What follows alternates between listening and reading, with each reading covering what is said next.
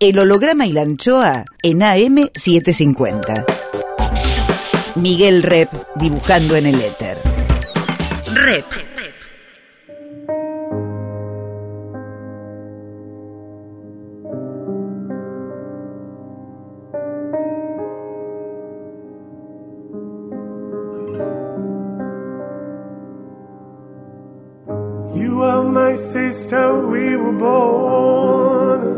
eres mi hermana. Vos sos mi hermano. There were times we were friends, but times I was so cruel. Vos estás próximo, aunque lejos estás. ¿A cuántos kilómetros estás? I was so afraid of the night. El holograma y la anchoa. Nombre es Miguel Rep. that I feared. You lived inside my world so softly, protected only by the kindness of your nature. El holograma y la anchoa. You are my sister, and I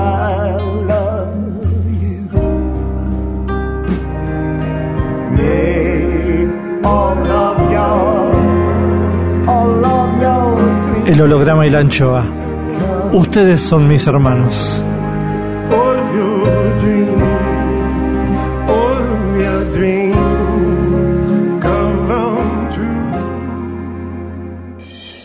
El holograma y la anchoa. Hoy guardamos el aire y el pensamiento de Pesky y Rechimusi.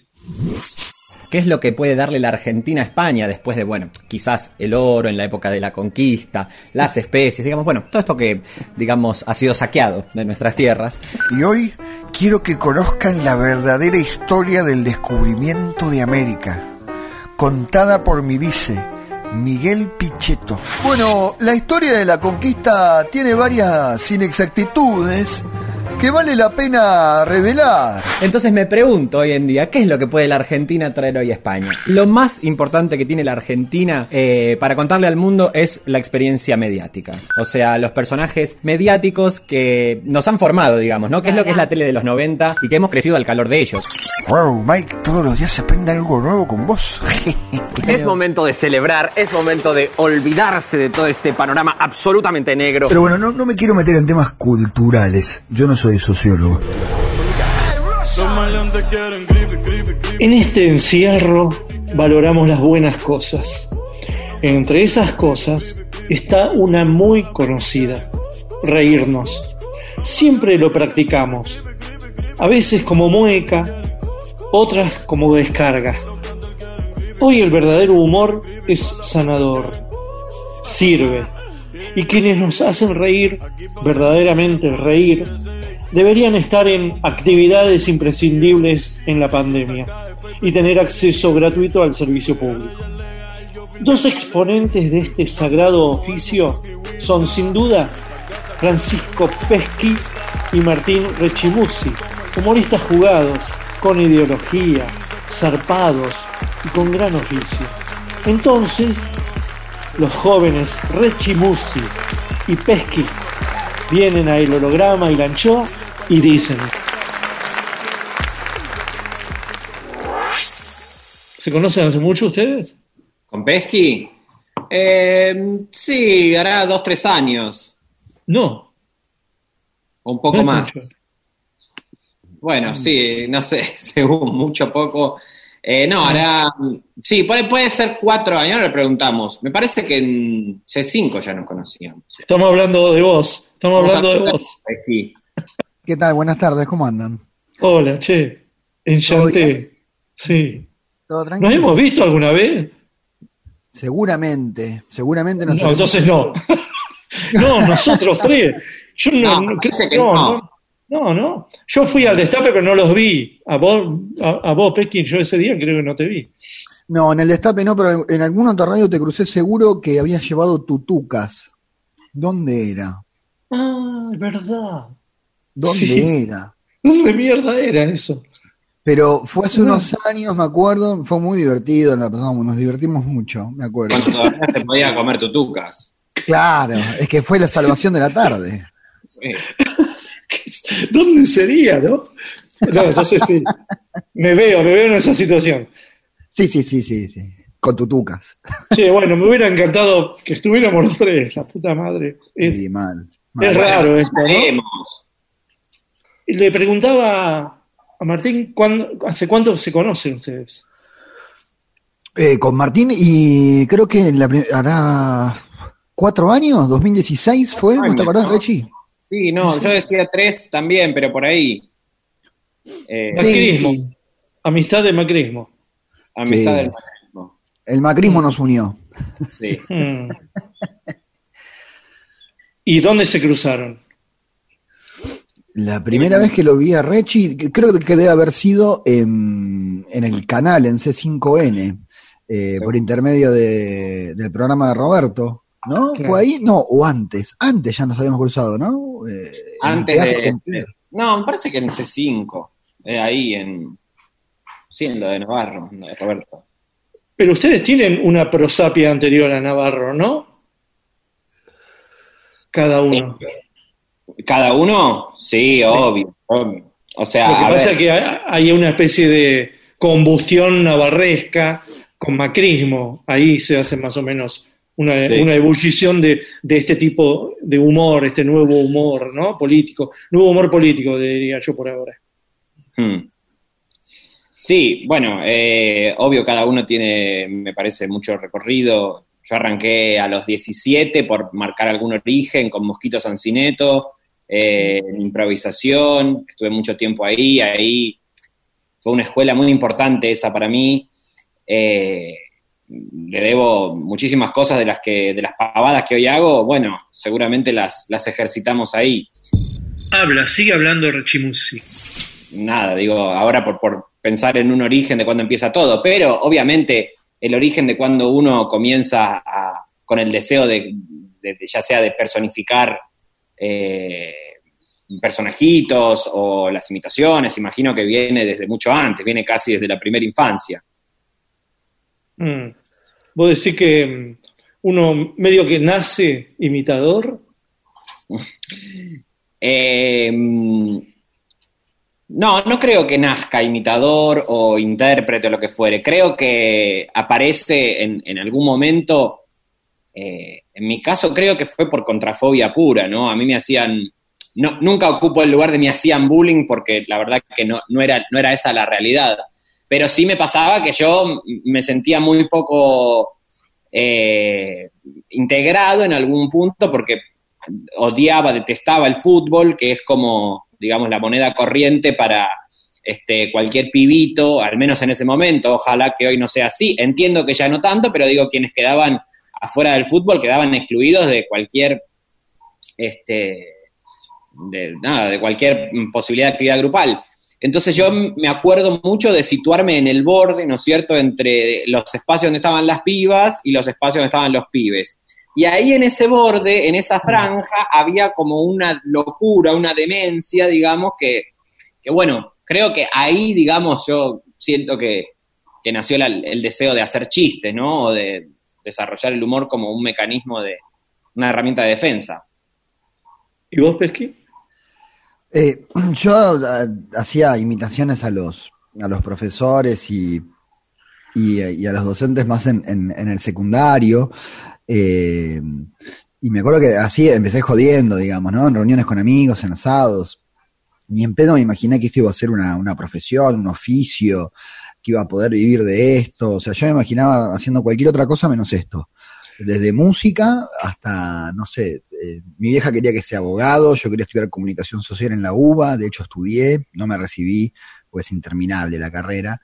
Pasé por el profesorado de historia, eh, tampoco me recibí, pero estudié algunas materias. Después estudié un año en SADEM, en la Sociedad Argentina de Músicos, ya ahí decidido ser músico, totalmente decidido. ¿Músico de, de, de qué? Y después veía, pero de, de guitarra, ¿no? En- Principalmente Guitarra. el instrumento era la guitarra. Y después ver, viste, si dar clases particulares, dar clases me imaginaba ya dando clases en, en las escuelas o, o no sé, qué sé yo, con una banda, viendo.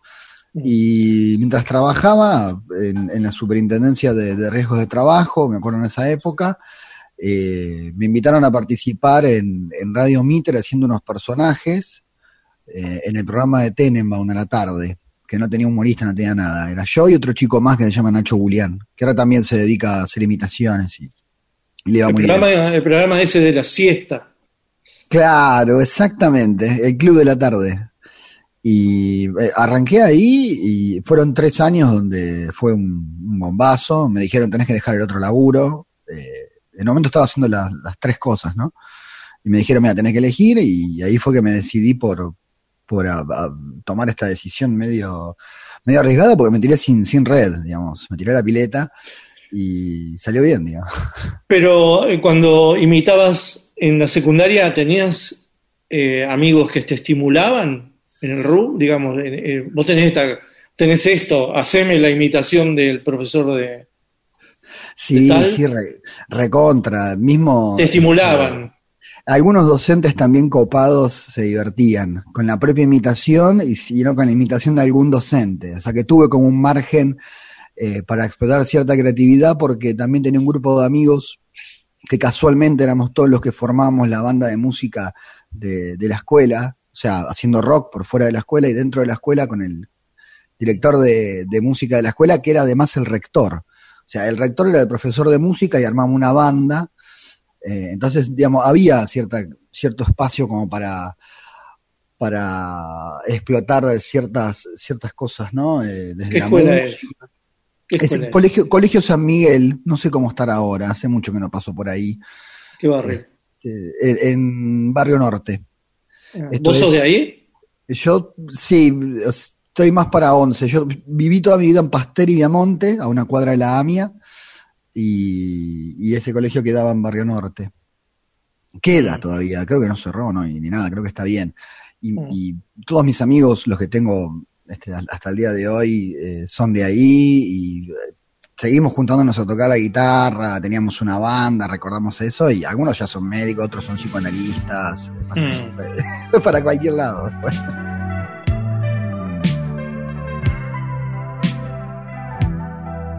El holograma y la anchoa.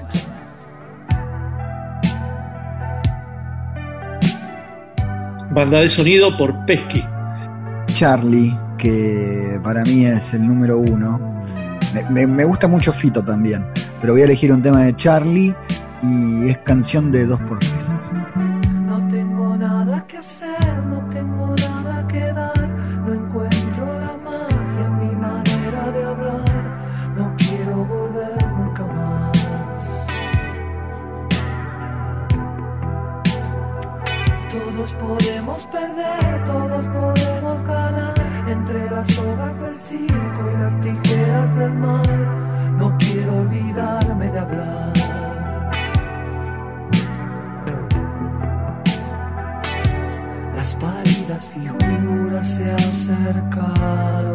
Hasta mí.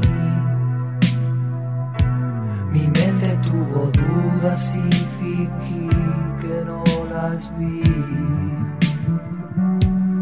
Ya no quiero vivir así, repitiendo las agonías del pasado con los hermanos de mi niñez. Es muy duro sobrevivir,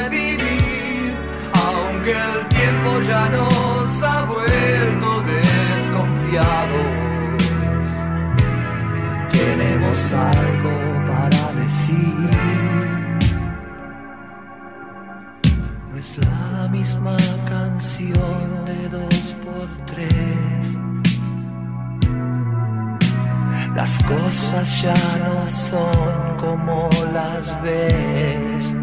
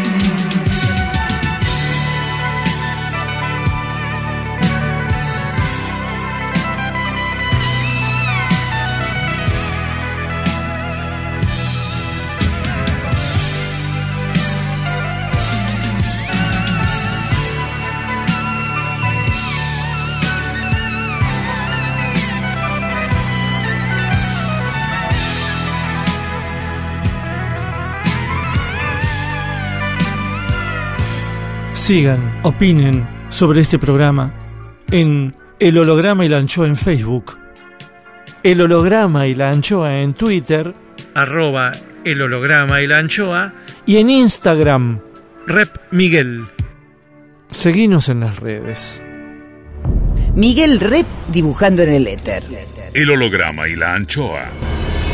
Seguimos con, Los humoristas Pesky y Rechimusi en el holograma y la anchoa. No salgas de YouTube, venite a YouTube, mete más gente en YouTube. Son todos así, eh, youtubers, eh, secta YouTube. Me encanta. Claro, eh, Fernández, otra más, otra más. Che, ¿toda la gente es imitable? Wow, ¿cuánto sabés, Mike? ¿Cuánto sabés? No, lo digo ya incorporándome también un poquito al trío, porque yo sí- no soy imitador, pero soy lo que se dice caricaturista, que se le parece bastante, ¿no? Como que uno estudia la jeta, estudia la, Ahí va. estudia la mirada, le estudia, lo menos que, lo, lo único que no estudia es la voz. Soy como la parte complementaria de, los imitadores actores, ¿no? Eh, entonces estás como, hay una especie de seguimiento. Yo para hacer el- una, una página para mover a un personaje, ponerle a, no sé, a Hitchcock o a Tita Merello o a Navarro, tengo que estudiar varias fotos. ¿Entendés? Cuando tengo una sola foto estoy en problemitas, ¿no? Eh, a ustedes, eh, la pregunta sería eso. Eh, yo no puedo responder si toda la gente es caricaturizable.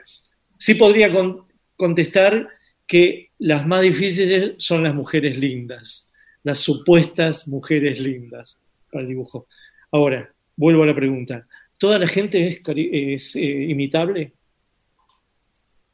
Bueno, yo me siento más cerca de la caricatura que de la imitación, digamos. Yo no hago imitación, no, este, no, Sí, es verdad. lo siento, de- de- lo vivo desde otra manera, digamos. Eh, siempre, en mi caso, todo parte desde la incomodidad, ¿no? Los personajes, tiene que haber algo como para la construcción de un personaje que, que me llame la atención, como casi te diría algo que ni siquiera, algo intuitivo en términos de lo que la intuición es, ¿no? O sea, como la percepción inmediata y rápida sin, sin mediación a través del lenguaje, o sea, no llego a no sintetizarlo, o sea, lo pongo en estos términos, pero también yo lo abordo mucho desde la fantasmagoría, siento que es algo que se te alberga en el cuerpo, y mm, a mí en lo particular el- la imitación con lo que me pasa es primero que no me salen tan bien como a Pesky, que es el número uno, que es un genio absoluto de imitación, y mm, dos, me pasa que a mí me limita el estar pensando en si me sale o no, y a- pre- prefiero, en mi caso, como el desquicie de lo que ese personaje, como permitirle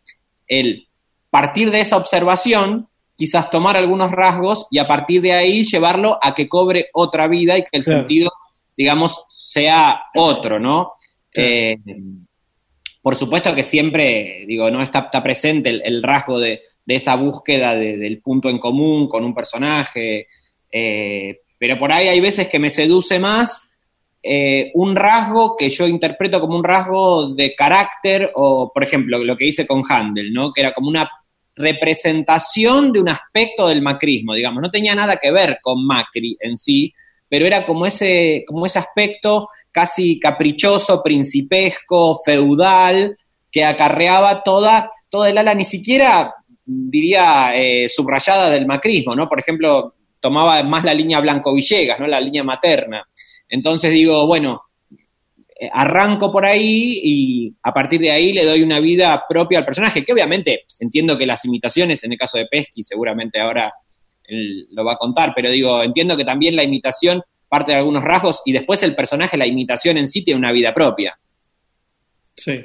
Co- Comparto plenamente lo que dice Martín. A mí me encanta el laburo que él hace porque se nota que, que es actor y, yo por ahí hay ciertas cosas que trato de, de- de aparentarlas con la voz, con la imitación. Tengo esa, esa capacidad, esa facilidad por ahí para imitar eh, la cancioncita de la voz o a veces hasta Claro. también el tono de la voz que me sale de forma natural. Yo no, no, no, no puedo ponerme una escuela para enseñar cómo tenés que poner las cuerdas vocales y hacer a tal personaje. La verdad es que no lo puedo hacer, no sé cómo me sale. Sí. Pero lo que sí puedo hacer es lo que dice Martín, que es muy interesante, eh, que tiene que ver con la construcción del personaje. Eh, yo a veces hago un grotesco, del- un, un grotesco del, del personaje, y a veces el grotesco se choca con la realidad, porque los personajes que hago a veces actúan de forma grotesca en la realidad. Pesky Dixit. Eh, lo cual a veces es, es muy gracioso porque ya estoy prácticamente guionado. Digamos, es repetir nada más que lo que está diciendo Es la persona que estoy imitando. Es De verdad. todas formas, Claro. el, el es una diferencia es una Sí, sí, sí. diferencia con es una diferencia con el res- respecto a los imitadores de antes en que se topaban con modelos que eran solemnes y no se salían de cuadro pero a partir del menemismo para acá estos chabones se les soltó todo y te pueden salir con cualquier braguetazo no es verdad eso tenés que ir siempre a una velocidad más porque te Eh, sí. alcanzan Eh, Claro, de, hecho, los, los mismos oyentes dicen, che, mirá, por más que quieras, no, no te va a salir tal personaje eh, de- más zarpado de lo que lo estás haciendo porque escuchaste lo que dijo. y yo me agarro la Pero- cabeza, digo, ¿cómo puede ser? Pero igual no quiero olvidar la pregunta que, que hice, que es, ¿toda la gente es imitable? Yo creo que, no sé si im- imitable eh, en el sentido de hacerlo exactamente igual. A mí me sorprendió mucho, esto lo, digo bien cortito, pero para que se entienda. Eh, Martín Bossi yo lo fui a ver una vez al, teatro y me quedé impactado de, de, de lo igual que eran personajes tan distintos como, no sé, Ricky Martin, Luis Miguel, Sabina, Charlie García, y estoy hablando nada más que de los músicos. Me quedé impactado, yo estaba, no sé, Super Pullman, ¿viste? Y a la distancia yo estaba viendo que arrancó el show Chayanne, y ¿qué, es esta locura? Eh, yo creo que podés tomar rasgos de, cualquier persona que vos te Yo, por ejemplo, soy, soy muy observador de- desde chiquito. Claro. Que, que iba a ver obras de teatro y, y cuando terminaba el show le decía a mi abuela, che, ¿te gustó la- el show? Sí, ¿te diste cuenta que el que hizo de soldado también era el malo al principio? Y me decían, pero la puta madre, enganchate en la historia, ¿qué estás viendo el otro actor cómo se cambió y te diste cuenta que era el mismo? Claro. No, estabas vos viendo, estabas la- ya laburando. Totalmente, totalmente yo estaba laburando. Sí, Y, sí, sí. Pero sí, yo creo que se le puede encontrar un rasgo a cada persona y después, como dice Martín, explotar ese rasgo y después el personaje cobra vida propia. Mm, mm. Pero igualmente, eh, me parece que cuando vos te vas al carajo, tenés un modelo primi- prim- primigenio, ¿no? Sea Blanco Villega o, o el primer, no sé, el primer Menem, no sé. Y, pero hay una imitación al principio y después te vas al carajo. La caricatura se vuelve expresionista y, termina siendo tu personaje. Y en algún momento, eh, vos también, Pesky, si bien te mantenés en la identidad del imitado, también te fuiste al, carajo. Cobra propia, eh, co- cobra vida propia. Se puede morir eh, eh, Babi Checopar que al otro día vos lo estás, lo podés recrear hasta, hasta tu muerte al tipo y, y va a ser creíble ese bebé. Va a seguir evolucionando como persona, es decir, va a tener que hacer un esfuerzo para matar a ese bebé Checopar por segunda vez. ¿no? Se, for- se transforman en personajes. Yo, yo no sé si, Personas si- se transforman en personaje, ¿no? sí, yo no sé si Martín alguna vez hizo a alguien que ya falleció. Yo eh, experiencias recuerdo de haber laburado con, con Nacho que le hacía China Zorrilla, Sí. eh, que bueno, ya había fallecido, pero la seguía haciendo porque era hermoso el personaje. Y yo de vez en cuando hago, por ejemplo, a Néstor, lo hago cantando, lo hago charlando con Alberto sobre algún aspecto de la política cotidiana y con una mirada, y Alberto que le dice otra cosa, y, y- y como, Sí. digamos, pero, pero no es específicamente la, la- la- buscar la imitación de Néstor, sino eh, buscar la imitación para ver, y bueno, ¿y qué haces con esa imitación? Entonces yo lo hago, por ejemplo, cantando o, o charlando con, con Alberto sobre política, pero después eh, hacer un personaje que, que no está más vivo, eh, hay, hay que buscarle la vuelta porque por ahí, viste, podés ofender a alguien, qué sé yo, no sé. En, en Sí, mi caso nunca ser- me, me pasó, pero... Tiene que ser como un símbolo al que caricaturizás. Claro, va, por lo menos ¿No? en, en mi, en mi caso, ¿no? Hmm. ¿Y por dónde empezás? ¿Por dónde empezás? Cuando observas a alguien, decís, este es clave para mí. ¿No te das cuenta por dónde empezás? ¿Qué es lo que te llama la atención? ¿Te llama la atención desde la nariz, desde la garganta, desde el estómago, desde los ojos? Es una pregunta rara, difícil, pero no se me ocurre. La canción de la voz. La canción de la voz. Eso es lo primero que me llama la atención. Cuando yo escucho que le, le- le encontré la canción de la voz, las pausas o, o algún gestito o algo, algo, algo que yo me, me hace parar la oreja y digo, ah, acá hay algo. Después sí, lo, lo- lo que trato de hacer es buscar el registro de voz si es más grave, si es más aguda. Este, tengo la suerte de que algunas veces me sale, otras veces no. A Leuco no lo pude sacar nunca. Eh, Ah, ¿no? Por más que haga un cordobés, queda, queda mal, ¿viste? Porque no es, no es un cordobés. Eh, Es que es Guzmán- jodido imitar a un cordobés, ¿no? Y sí, porque no soy cordobés, digamos. Entonces la No, y aparte es como, es como la redundancia. La tonalidad más imitada de toda la Argentina. Se autoimitan. Claro. El holograma y la anchoa. Musiquita que nos dejó Rechimusi. Yo soy la persona más bruta del país respecto de la música.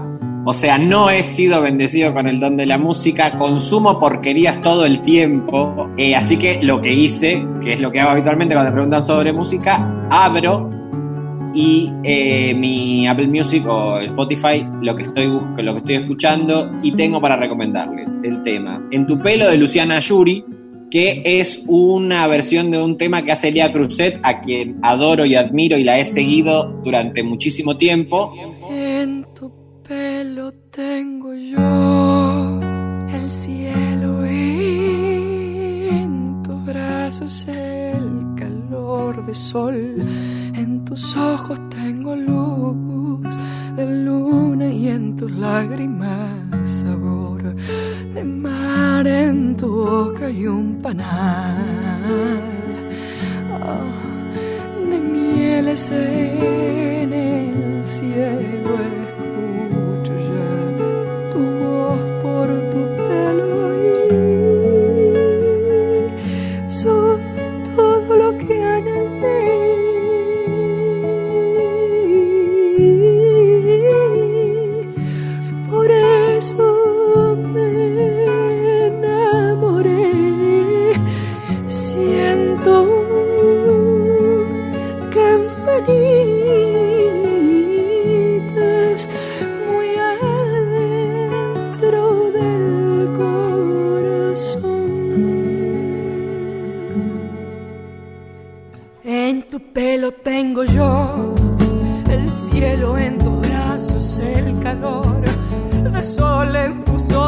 tengo luz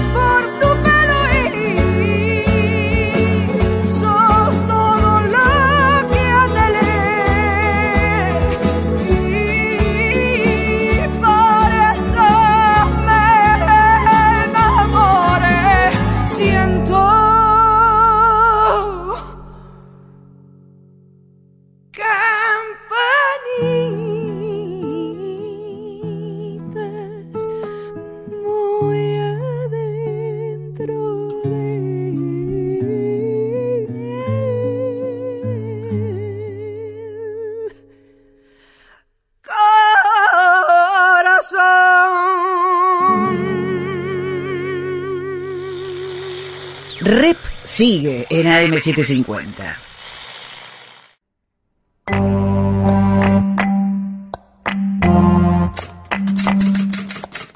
Cuando pase. Por Jorge Tanure. Repasó su conducta pasada, enfiló hacia el banco de una plaza y se sentó. Quedaba poca agua en la botellita de plástico y la hizo durar. No aguantó y sorbió más de la mitad, todo un reflejo de su voracidad. No era necesaria esa despedida tan seca y dura. En realidad, hubiera sido mejor ir calmando las cosas de a poco. Que el tiempo diluyera las distancias y los problemas, pero lo manejó de esa manera y ahora, medio arrepentido, siente un temblor extraño. Ya está. Y aquella vez en que los viejos lo habían estado esperando con la mesa lista. El día era lindo en los suburbios y las abejas volaban cerca del naranjo. Tardó medio año en aceptar la invitación y después del postre se empecinó en arruinarlo todo, arrojando viejos reproches encima del mantel. Se tomó el agua que le quedaba sin necesitarla. Observó alrededor y no vio sonrisas, gestos, rictus, nada. Solo ojos muy abiertos y expectantes, abrigos y trapos que tapaban rostros y cabezas. Prometió cambiar si todo pasaba sin creerse demasiado. Se levantó y tiró la botella debajo de un auto y volvió a sentir el temblor de siempre.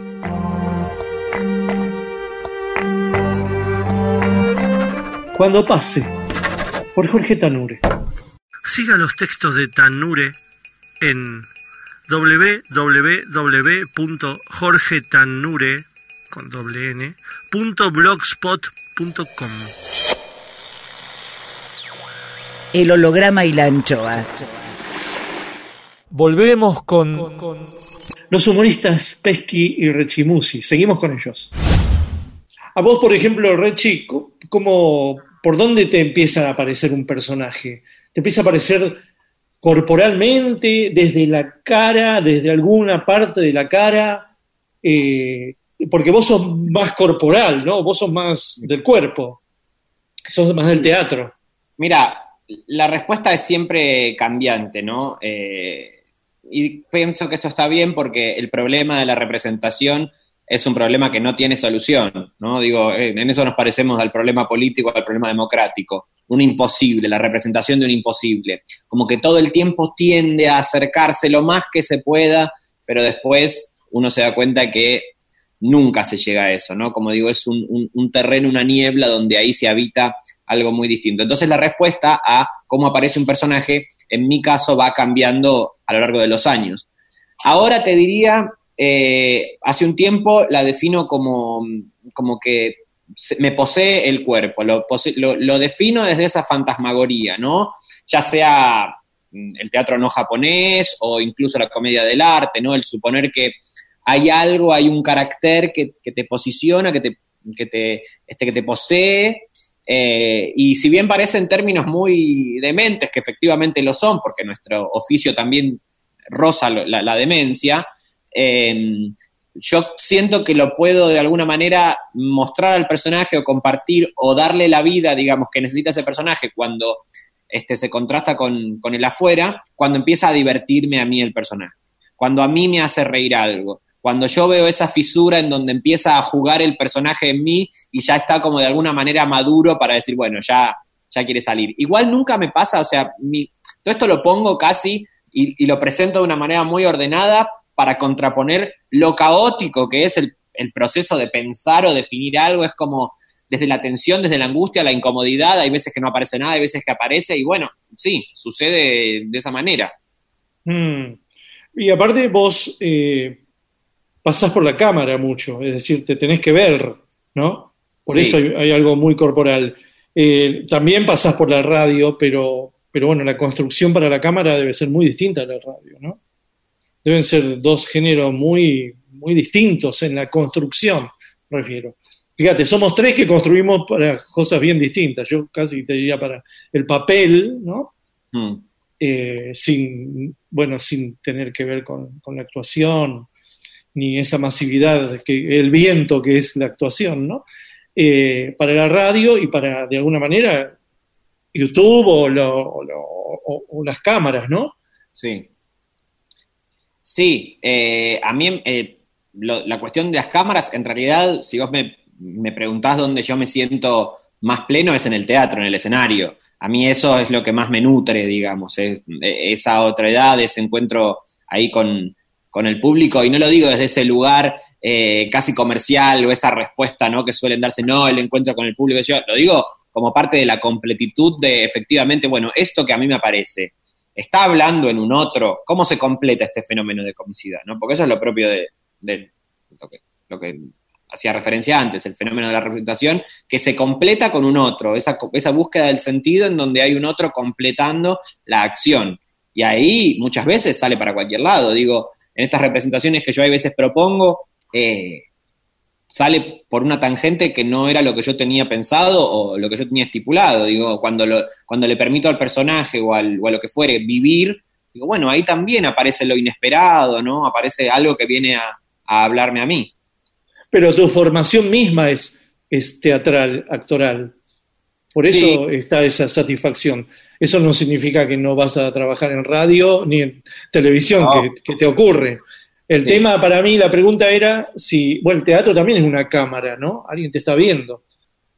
Te están viendo. No hay planos, qué sé yo, pero te están viendo, Sí. ¿no? En, en cambio, la radio, ¿qué?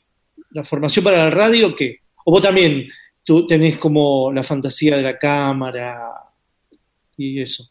No, yo, yo creo que son cosas distintas que en, en algún punto se, se chocan, pero sí son distintas, porque hay, hay por ahí personas que pueden imitar muy bien corporalmente, pero perdón que lo traiga de nuevo acá como ejemplo, pero me parece, el, creo que es el ejemplo más gráfico. Hay un tipo que revienta los teatros a nivel nacional y yo lo vi, me quedé impactado Sí, sí, yo también. cómo actuaba, y el tipo no trabaja en ninguna radio. No, Eh, es verdad.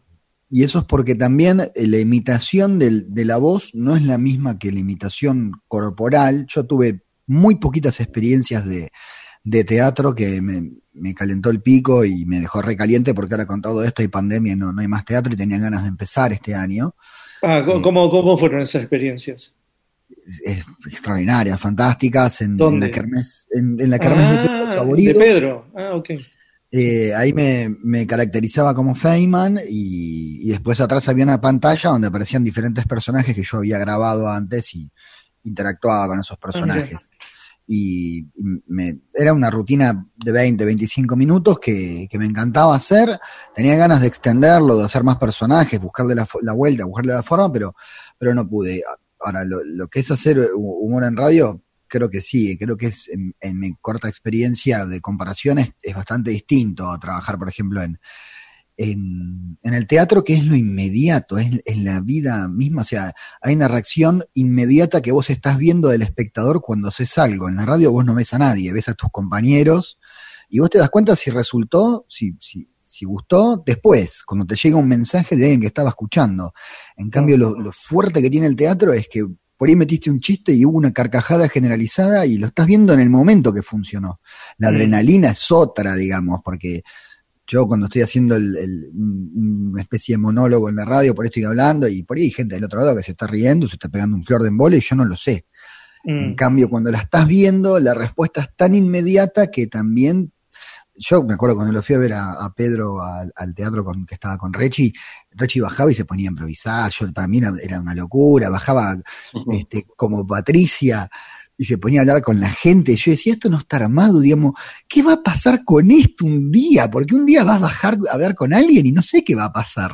Eh, digamos, una adrenalina tremenda, no sé qué onda eso. Bueno, la audacia de la performance, ¿no? No, me, me parecía alucinante eso, yo porque decía... Pero vos, Pesky, re tenés ese eh, oficio de improvisación, estás todo el tiempo eh, incorporando los estímulos de, de la mesa, digamos. Sí, sí, lo que pasa es que, digamos, en, en la radio uno siempre está con cuatro o cinco personas, te vas haciendo señas, tiras un centro, guiñas un ojo. Lo tuyo era estar ahí en, en cuerpo y alma, ¿entendés? Eh, parado, haciendo de un personaje, hablando con la gente, cada función algo nuevo y algo distinto, sumado a la improvisación que hacías, porque el teatro es cada vez que vas a hacer el show algo distinto, sumado a la improvisación que le hacía. A mí eso me, me, me chifló la cabeza, me parecía alucinante. Y nada, me- cuando lo vi ahí me encantó. Creo que fue en el Teatro Liceo. eh, y no me acuerdo si en alguna otra oportunidad, en algún otro teatro también te vi hacerlo y me quedé como, wow, qué, qué arriesgado aparte, ¿no? O sea, qué jugado. Pesky, vos cuando haces, no sé, por ejemplo, a expert, eh, ¿tus pies también son de expert? Sí, sí, sí, totalmente. Yo no, no soy más pesqui en ese momento. ¿Sabes por qué te pregunto? Porque el tema del teatro caras y caretas, estás ahí, sos Feynman. eh, cuando estabas ahí, ¿estaba todo tu cuerpo ahí? ¿Era Feynman? Sí. No Sí, era sí, la era- cabeza era- solamente, o No. el torso. No, cuando estaba ahí era, era Feynman y también tengo que tratar de pensar qué pensaría Feynman frente a lo que está pasando.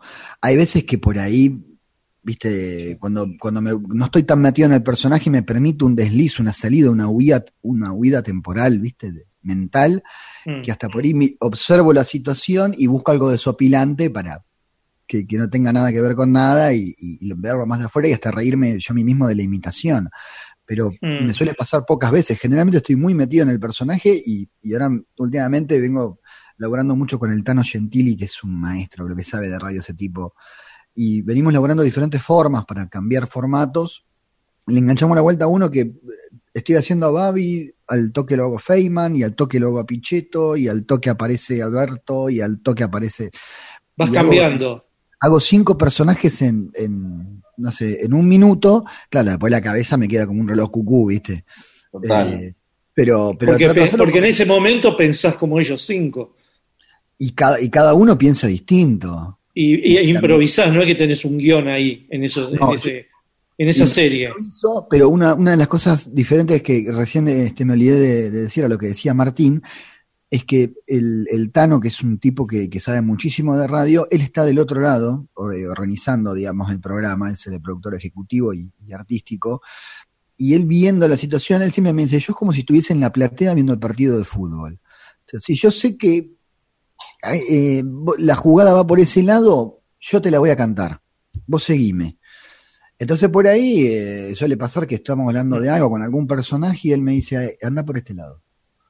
Y ya vio la jugada. Y él, entonces, hay cosas que uno se pierde estando tan adentro, que el que está de afuera las ve y dice, no, era por acá, era más simple. Eh, Y- Claro, porque debe ser muy necesario tener al Tano, porque tus compañeros no están en el mismo métier. No son gente de teatro. Estás muy solo ahí.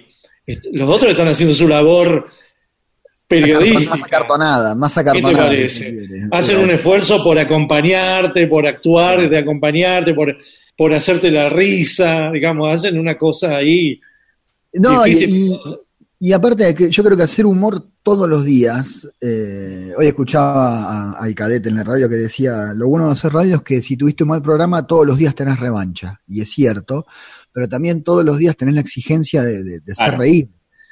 Y es muy heavy todos los días tener que hacer reír, entonces yo creo que dos cabezas, tres cabezas, cinco cabezas piensan más que una y hay veces que uno no se le ocurre nada. También Martín hablaba de la hoja en blanco, ¿no? La angustia, ¿qué es eso? Y no se te ocurre nada, no se te ocurre nada.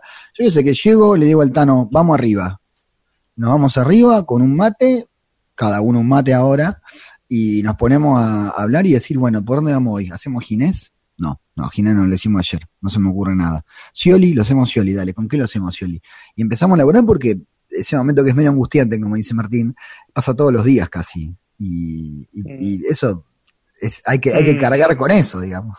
Sí, lo que pasa es que con Scioli desculaste algo que no tenés con los otros, que son los acompañantes, a troupe, ¿no? Apelás a una, a una troupe, que es, que es un suplemento interesante, ¿no? El chabón que se presenta como una voz y tiene una troupe.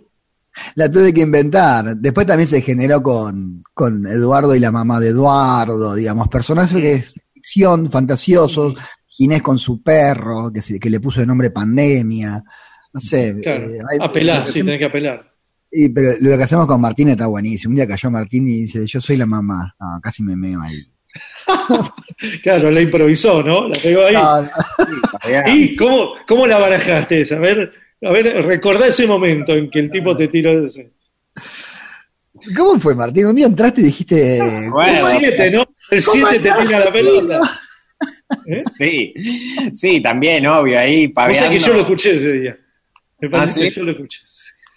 Sí, bueno, muy desde ahí, o sea, también yo siento que esos personajes que medio están en mí, que no, no, no- también obviamente hay un rasgo que aparten de la imitación, porque seguramente uno de los personajes que es la Amelia, que es un personaje que viene conmigo en distintas situaciones y me acompaña en tipo, en distintas radios, en distintos momentos de mi vida y están ahí conmigo, y hay veces que es como casi, tiene mucho que ver como el títere, me imagino, ¿no? Que tiene una vida y ahora es la mamá de Feynman y en otro momento fue eh, la, este, la asistente de Elisa Carrió que llamaba a, este, a De la Rúa y que le hicimos esa joda de la Rúa en vivo, digo. Comodín. estábamos paveando y, y de repente Pesky se subió también a, a esa y nada, hicimos una, una familiaridad muy linda. El holograma y la anchoa.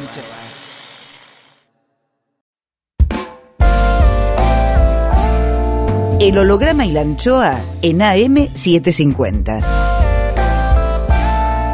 Miguel Rep dibujando en el éter. Rep.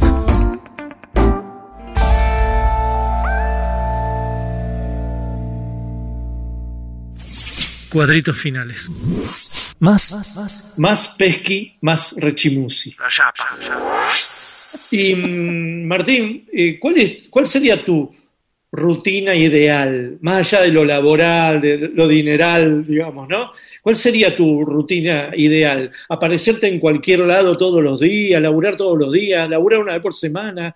Porque Mira, sos yo- medio una sorpresa, ¿no? No, yo siento que no hay escisión entre trabajo y vida en mi caso, porque es como todo el tiempo, estoy medio o divirtiéndome.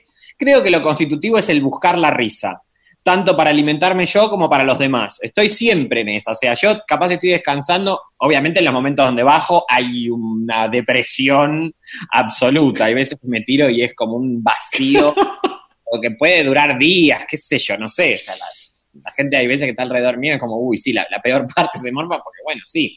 Eh, pero la, la búsqueda de risa es, es constante.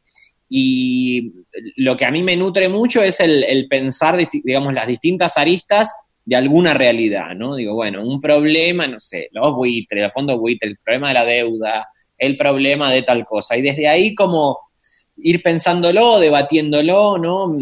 También parto mucho desde, desde la idea de, nada, de la cuestión política, de, de pensarlo en ese sentido, y a partir de ahí alguna endija aparece y, y- y esa endija, esa grieta, es lo que posibilita, digamos, la vida del personaje. Mm. Pero más allá de eso, lo laboral que te pregunté, no, no tenés un ideal. Me gustaría tener una radio donde aparezco y desaparezco según lo que quiera. Ah, no, mira, ahora me está pasando que justamente ahora estoy experimentando YouTube y me parece que eh, nada, te posibilita eso de que cuando tenés una ideita, algo, plum, agarras la camarita, o sea, yo siempre trato de eso, ¿no? De que no, no, que no haya mucha otra gente que interviene en el proceso, porque cuando estás caliente con algo que se te ocurrió y qué sé yo, lo podés, yo siempre tengo todas las pelucas a mano, como los trajecitos, qué sé yo, y ahí arranco. Eh, y parece que antes hay que se enfríe, antes que se enfríe. Exacto. Eh, y ahora que estoy probando esto de YouTube, nada, me doy cuenta que nada, siempre está ahí disponible. Che, nos Y- queda poco del Zoom. Ahí Bueno, pero, pero ¿podemos renovar? ¿Pueden Sí. ustedes? ¿Sí? Sí. ¿Y cuánto queda? El holograma y la anchoa. Atenti.